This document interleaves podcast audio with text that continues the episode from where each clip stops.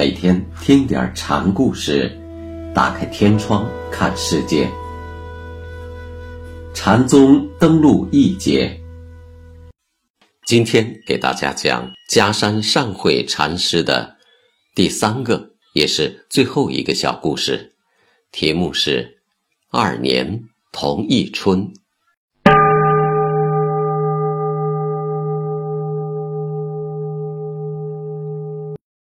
嘉山禅师曾在维山那里做过点座，也就是管寺里人吃饭的事情。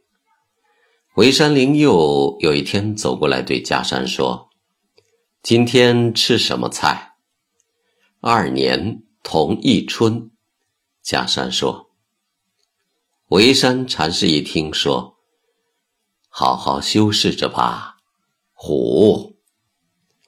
嘉山却说。龙宿凤巢，二年同一春，这一春大概与某种菜名有关，但无论如何，一种菜两年相同，自然是月月吃，天天吃，生活简约至极。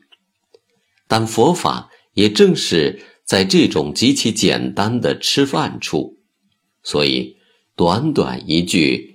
两年同一春，表达着嘉山的勇猛精进，因此，维山禅师称他是虎。嘉山先在维山处修行，但他终于成了传子得成的法子，由百丈后人变成了石头的子孙，这正是龙宿凤巢的意思。维山家风绵密亲切，大概家山早已自感这种门风与自己不相投合了。唐僖宗中和元年十一月，家山把主事的僧人召来说：“我给众僧讲道多年，佛法深旨，各应自知。我现在要换话了。”你们各自保持自己的精进之心吧，像我在世一样，不要松懈，不要随俗雷同，空度光阳。说罢，俨然而逝。